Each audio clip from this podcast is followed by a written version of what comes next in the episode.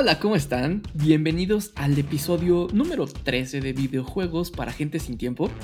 Yo soy Pablo Corso y como las 13 semanas pasadas, esta vez me acompaña también mi querido hermano Jack para platicar las noticias de la semana. ¿Cómo estás, Jack? Hola amigos, ¿cómo están? Bien, hermano, ¿tú qué tal? ¿Cómo estás en esta tarde de... última tarde de junio? Ya es la última tarde de junio, se nos acaba este mes, pero cierra con, con unas noticias bien interesantes, Jack. Me voy a arrancar rápido. Dale, Tengo dale. muchas cosas que platicar. Sí. La primera es una noticia no tan increíblemente feliz. Resulta que existe una compañía de nombre Player One, no One, One como de gano, que acaba de desarrollar una tecnología que está por arruinarlo absolutamente todo dentro de los videojuegos. Valiendo madre. Sí, ya sabemos que hay comerciales en net, no, en, en YouTube, en Twitch, en Spotify, en tus juegos de celular, etc. Hasta este momento, un lugar donde no teníamos que soportar ese tipo de, de cosas, de intromisiones, eran los juegos de consola. Tristemente, estos güeyes de Player One acaban de desarrollar una tecnología que te permite poner videos de comerciales en juegos de consola.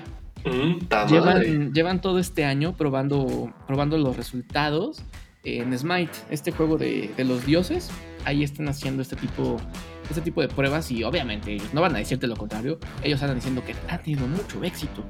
Porque además de que tienes que chutarte todo el comercial, si, si, si lo haces te dan recompensas en el juego. Es como, güey, qué horror. Qué horror, sí. Pero, pero se, pone, se pone todavía más triste porque EA, haciendo un classic EA, luego, luego saltó para ver de qué se trataba este nuevo Cash Grab y ya, este, ya tiene las licencias de esta tecnología para implementarla en sus juegos. Quién sabe para qué vaya a ser. Pero, pero me imagino así como un show de medio tiempo en tu partito de FIFA donde salen los comerciales del Chetos o algo, o algo por el estilo. También la, la misma gente de Player One dice que para finalizar 2021 ya va a estar implementada esta nueva tecnología en 12 juegos. No dijo cuáles, solo dijo que 12. Mm, qué asco. Sí. Pésimo, pésimo. Pésimo, pésimo esa decisión que tomaron estos güeyes. Pero bueno, ¿qué se puede esperar de EA, no? O sea, a esos güeyes les vale madre sus consumidores. Digo, esos güeyes no van a seguir entregando FIFA 3 2037. Y no, no, no, qué asco. En fin. Ay, Dios, de verdad. No, no arruinen esto, por favor. Y pues, el capitalismo hablando otra vez, ¿no?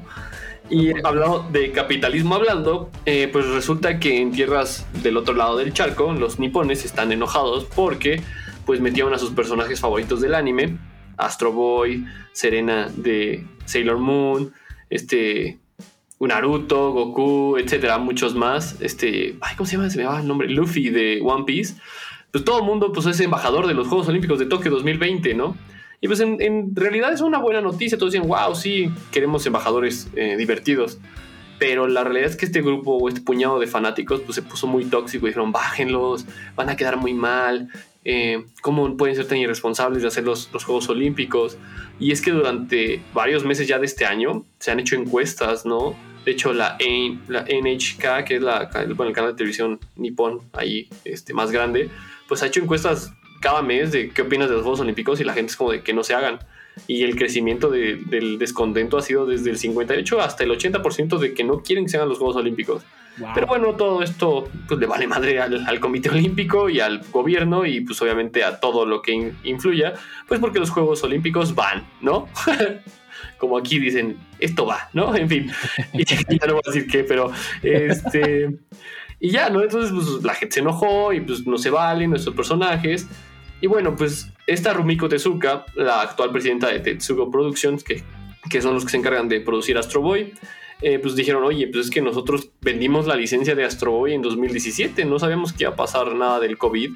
Y pues para nosotros era una muy buena oportunidad pues para buen merchandising y todo esto. O sea, realmente no, no esperábamos que, que se fuera a poner tan difícil la situación pues sí nos gustaría que se bajara, pero la licencia ya está vendida, ¿no? Casi casi es como de, a ver ustedes, puñadito de fanáticos, paguen la licencia y bájenlo, ¿no?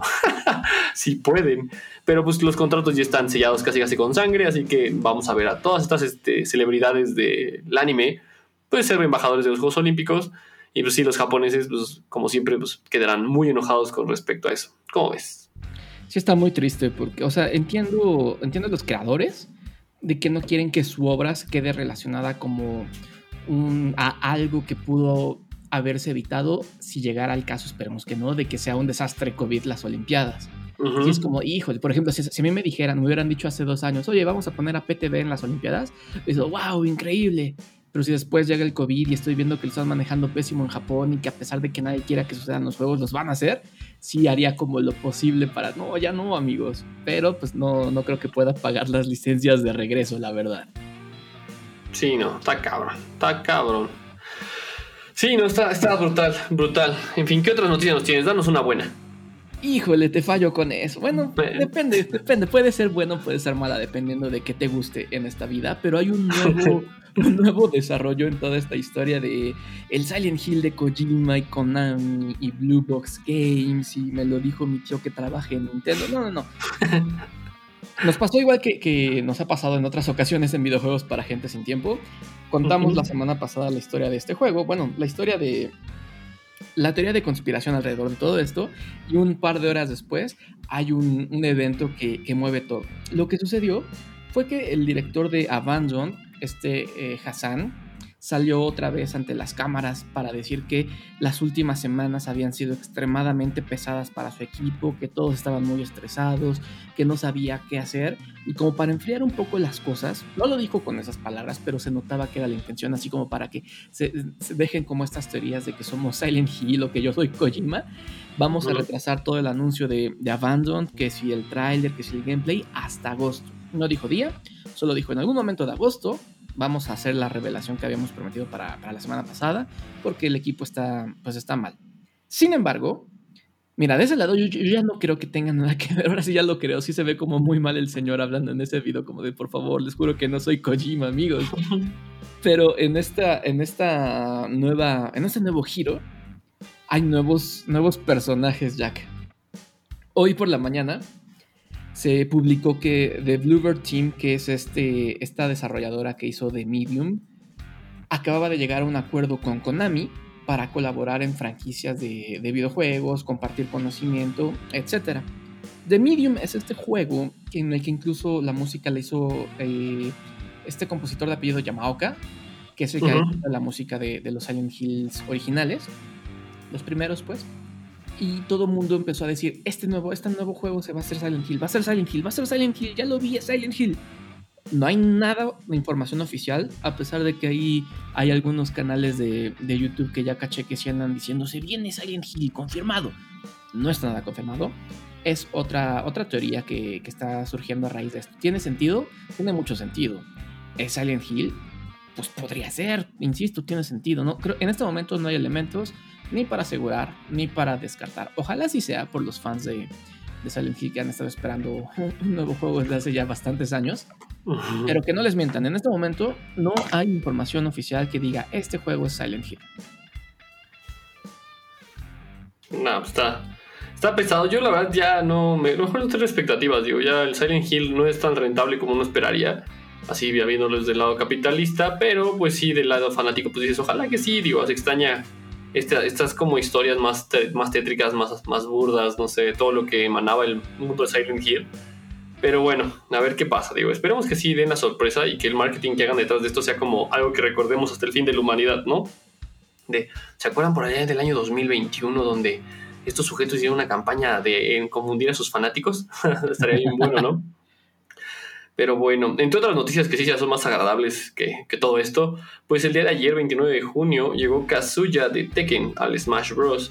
Y bueno, pues nada, Chapa, encargado especial de eh, probar el personaje, hizo un stream allá en PTV y pues obviamente resultó ser lo que todos esperábamos, ¿no? Un personaje bastante roto, o sea, está muy fuerte. Eh, Chapa mismo decía, ¿no? Que con tres trancas te mandaba la fregada. Y pues el escenario está increíble. La música, en, palabras de Chapa, también comparte que es una joya. Y etiquetó a Sakura ahí en un tweet, esperando que le respondiera. Así de, bien hecho, hermano, ¿no? Gracias por jugarlo, hermano de la costa. y pues ya, ¿no? Pero fuera de eso, pues sí, o sea, un, personaje que nadie esperaba, que al final, pues mucha gente fanática de Tekken y mi otra fanática de Tekken, pues lo ve bastante agradable. Y pues vamos a ver qué pasa con este juego y de esperar así el último personaje que ya va a salir para este juego que pues obviamente todo el mundo espera que sea que Waluigi, que Crash, que Rayman y cualquier estupidez que se le suba hasta Goku, en fin. La verdad es que nuevamente muchachos no tengan expectativas y disfruten lo que les den, ¿no? Al final creo que así es más fácil. ¿Cómo ves? Sí, definitivamente creo que es el mejor consejo que se le puede dar a alguien que sea fanático de los videojuegos. No esperes nada, lo más seguro es que no vaya a suceder y si sí sucede, te vas a ir con una grata sorpresa. Sí, y va a ser como, ah, gracias, ¿no? en fin, vámonos con saludos, ¿no? A ver qué, qué, nos dijo nuestra amada gente de Twitter. Sí, sí hubo ahí un par de, respuestas. Dice el querido Mau Fierro, me mandan un saludo. Ya te mandamos saludos la semana pasada. Y la ah, que sigue. Fue en, podcast, fue en el de PC Gaming, que pueden checar en todos nuestros canales, por cierto. Eh, Oscar Tobías dice: Oli, Oli, Oscar Tobías. Leo Flores dice: Un PvP en Gears of War 5. Venir a por mí, pero con la cara destapada. Es un reto un poco agresivo. Leo Flores. PPE dice: Hola amigos, ¿quedaré inmortalizado en su podcast? Sí, sí quedaste inmortalizado en el podcast. Son mi cuenta favorita de Twitter. Ah, muchas gracias, Pepe. Dile a tus amigos. el loco Jauregui dice: entregas, entregas que hubiéramos querido. Ejemplo, Lord of Shadows 3. A mí me hubiera gustado mucho un Silent Hill. Sí, la neta, sí quiero un nuevo Silent Hill. Creo que también me hubiera gustado un nuevo Metal Gear Solid, pero de Kojima. O no sé si un nuevo o que hubieran terminado el 5. Creo que hubiera preferido que hubieran terminado bien el 5. Francisco Tolentino dice, ¿qué pasó con el hilo de la guerra de, las consolas? Híjole, Francisco, lo publicamos ah, la última semana de octubre del año pasado. Ya está un poco enterrado en la vida. Eh, Marcos dice, con el regreso de Advance Wars, ¿qué otras franquicias de Nintendo que no hayamos visitado en al menos 10 años valdría la pena verlas en Switch? Qué gran pregunta. Preguntísima. F0. Una, un F0 estaría increíble. Aunque salió ahí el carrito en, el Mario Kart 8 y así, no es lo mismo. no, necesitamos el juego bien. Sí, sí, sí. Es como tengan lo que están pidiendo y no estén jodiendo, pero bueno. Sí, eso estaría bien padre. Pero listo, Jack. Pasamos a la gran historia del día. Ah, pues la gran historia del día no la mencionamos, pero es sobre lo que había platicado anteriormente en un podcast, que era sobre la historia de Cuphead, ¿no? En cómo se desarrolló este juego.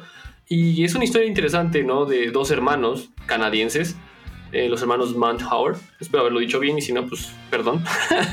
pero bueno, resulta que estos hermanos vivieron la época de los 80s en Canadá, ¿no? En Ontario. Y pues como buenos canadienses disfrutaban de la cultura pop que les brindaba el país vecino de abajo y lo que les da a su país, ¿no?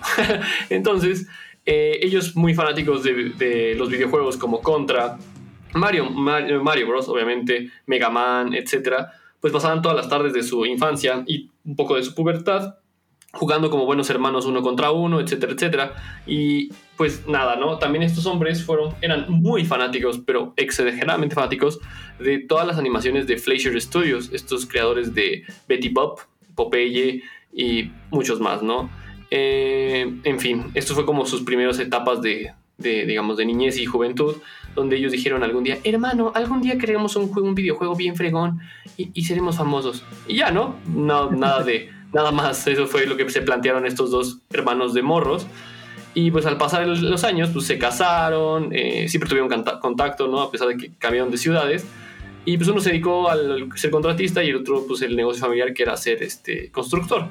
Eh, pues al final, al pasar de los años en, en, Canadá, como es bien sabido y si no, pues les explico, pues ahí hay una, pues hay muchísimos desarrolladores de videojuegos, de hecho hay muy buenas universidades que te ayudan a esto de desarrollar animación 3D, etcétera.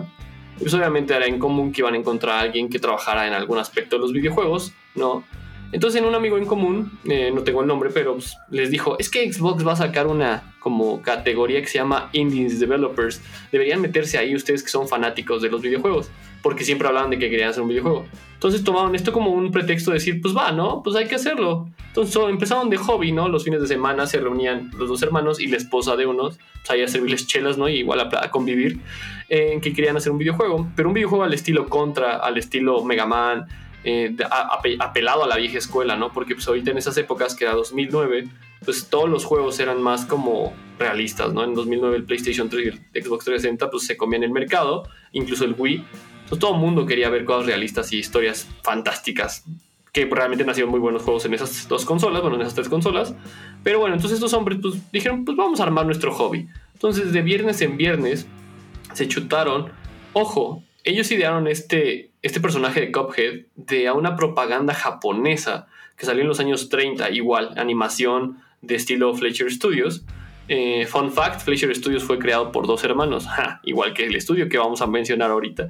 En fin, entonces estos dos este, hermanos se inspiraron en este personaje que tenía, eh, que llegaba Mickey Mouse a la tierra japonesa a invadirlos. Entonces una tacita como de té se convertía en un tanque de guerra y eliminaba a Mickey Mouse. Y ese fue el personaje que les encantó. Pero bueno, estos chavos, pues puristas, dijeron, no, pero queremos hacerlo a la vieja escuela. Hay que hacerlo frame by frame y vamos a comprar acetatos para hacer animación y vamos a darle. ¿Qué es lo peor que puede pasar? bueno, pues lo peor que puede pasar es que para animar por lo menos una acción de Cuphead o de Moghead o de algún jefe, pues se tardaban entre 60 a 70 filminas o acetatos y el más mínimo error tenían que repetir todo el proceso. O sea, era algo brutal y desafiante porque si bien seguían existiendo ese tipo de herramientas para hacer animación, ya casi nadie la ejecutaba. Todos iban al arte digital y todos, este, pues si todo era más en, pues sí, en digital, ¿no? Entonces ellos dijeron, bueno, pues ¿quién nos puede ayudar? Bueno, la esposa de uno de ellos, Meida, eh, o Mada, no sé, pues dijo, yo me rifo los dibujos. Y entonces ella dibujaba todo lo que se les ocurría a los hermanos, ¿no? Decían, pues hacer un personaje así, así, así, y entonces ella lo, lo vaciaba. Al final, pues cuatro años después, y pues platicando con Xbox, pues tuvieron la oportunidad de desarrollar pues un teaser trailer muy, muy chiquito. El juego apostaba a ser grande, pero después del proceso que ellos tomaron y decidieron, pues decidieron tomar un juego más chiquito, con cuatro jefes y ocho escenarios, así, algo muy, muy pequeño. Pues en 2014, pues literal con una mano detrás de otra, dijeron, vamos a presentar nuestro juego en la E3. Y ya salieron ahí, literal. Fue un espacio de no más de 30 segundos y la gente se volvió loca. La respuesta de los fanáticos, pues fue un arma de dos filos. Porque los hermanos vieron que, pues sí, la gente sí quería un juego como ese, que se les había hecho muy original. Y entonces, pues la, la idea de ellos era hacer un juego del cual se sintieran orgullosos, por, digamos, con su niño interno, ¿no? Y entonces pues dijeron, qué chido que les gustó a la gente. Y de repente la comunidad volvió a hacer las suyas. La gente se enteró que el juego iba a ser muy corto, iba a tener una duración de aproximadamente máximo dos horas. Entonces dijeron, no, no mames, ¿cómo van a hacer un juego tan fregón y nada que dura dos horas? No, qué chingadera, no, no, no, háganlo más grande. Y entonces pues los hermanos se sintieron pues tristes, dijeron, no puede ser, o sea, nuestro sueño se fue a la chingada porque hacer un juego más grande demandaría cambiar nuestras vidas y dedicarnos a esto al 100% para que sea el juego que realmente soñamos. Y entonces tomamos la decisión de apostarlo todo, así literal el all in o, o nada, ¿no? Y pues va, se rifaron y entonces estos dos sujetos pues vendieron sus casas, bueno, hipotecaron sus casas, claro, ¿no? En, en, este, en Canadá es más fácil hacer lo que estoy diciendo que en un país latinoamericano, ¿no? Pero el mérito, ¿no? El mérito de ser valiente no se les quita a nadie. Entonces estos güeyes muy valientes dijeron, chingue su madre, vendamos todo, renunciaron a sus trabajos, a la compañía familiar, vendieron sus autos y pusieron su estudio, ¿no? El estudio MD, MDHR, que es un acrónimo de su, nombre, su apellido, Manhauer, o Manhauer, sí. Entonces, ahí pusieron su estudio y ya contrataron más animadores y más programadores y dijeron, bueno, pues así vamos a echarle candela y pues vamos a apostar al, al, primer scope que hicimos, que era un juego grande con más villanos, más, más gente y a darle. Entonces, la fusión entre el arte digital, los acetatos, porque eso no se cambió, siguió haciéndose animado a la vieja escuela. Es un juego que fue desarrollado literal, con, o sea, análogo y digital. Y pues obviamente algo de lo que más, más se sintieron orgullosos es de que pues compusieron la música para este juego. Y fue Christopher Madigan el que compuso 50 piezas de Jazz Trap originales para este juego. Y la verdad es que si lo han podido jugar o no lo han jugado, la, la, música queda como anillo al dedo. Es una experiencia jugar Cuphead, pero bueno, para no ser el cuento, eh, terminan en 2014, se embarcan, venden todo, en 2015 abren el estudio y pues le pegaron macizo y entonces desde 2010 hasta 2017 pudieron finalizar el juego. Siete años pasaron para que cerraran el primer juego indie de su historia, del cual se sentían orgullosos y dijeron, pues bueno, pues ahí les va, ¿no? Y sin más preámbulos sacaron Cuphead al, al, mundo con el nombre de Don't, Don't Deal with the Devil que es una historia bastante oscura, no sé si lo, sepas, es una historia oscura porque los chavitos venden su alma al diablo, está, está cabrón y tienen que recolectar almas para que no, se los, para que no sean como sus secuaces.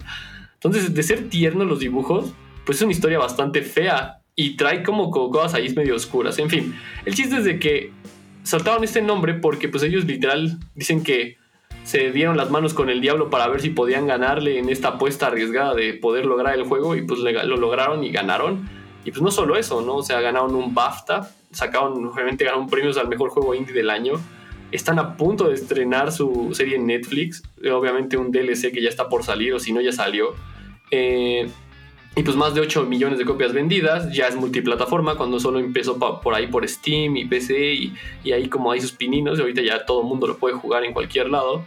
Es un juego muy difícil, para el, para el primero que lo agarra, pues sí es como que wow, cuesta trabajo, pero muy entretenido. La animación es impecable, los personajes perduran por siempre, o sea, el King Dice, el dragón, que está lleno de referencias totalmente de, ah, de animaciones, de cartoons de los años 30, 50, de Acme, aparece por ahí de repente, eh, de videojuegos, mucha gente compara al Dr. Robotnik ahí con un personaje de Cuphead, el dragón de Mega Man 9 también aparece ahí como un, un pequeño destello, en fin, no, no, no, no tienes ni idea, o sea, cada, cada elemento que agarraron para este juego es un madrazo de nostalgia que lo apuntaron con una banda sonora increíble y con como gadgets de esas, como jergas vocales de, los años 40, como cuando vas a empezar una pelea dice wall up, y wall up era como una forma de decir vamos a empedarnos, ¿no? Entonces está, está chido, el juego es una cosa, una cosa maravillosa y difícil.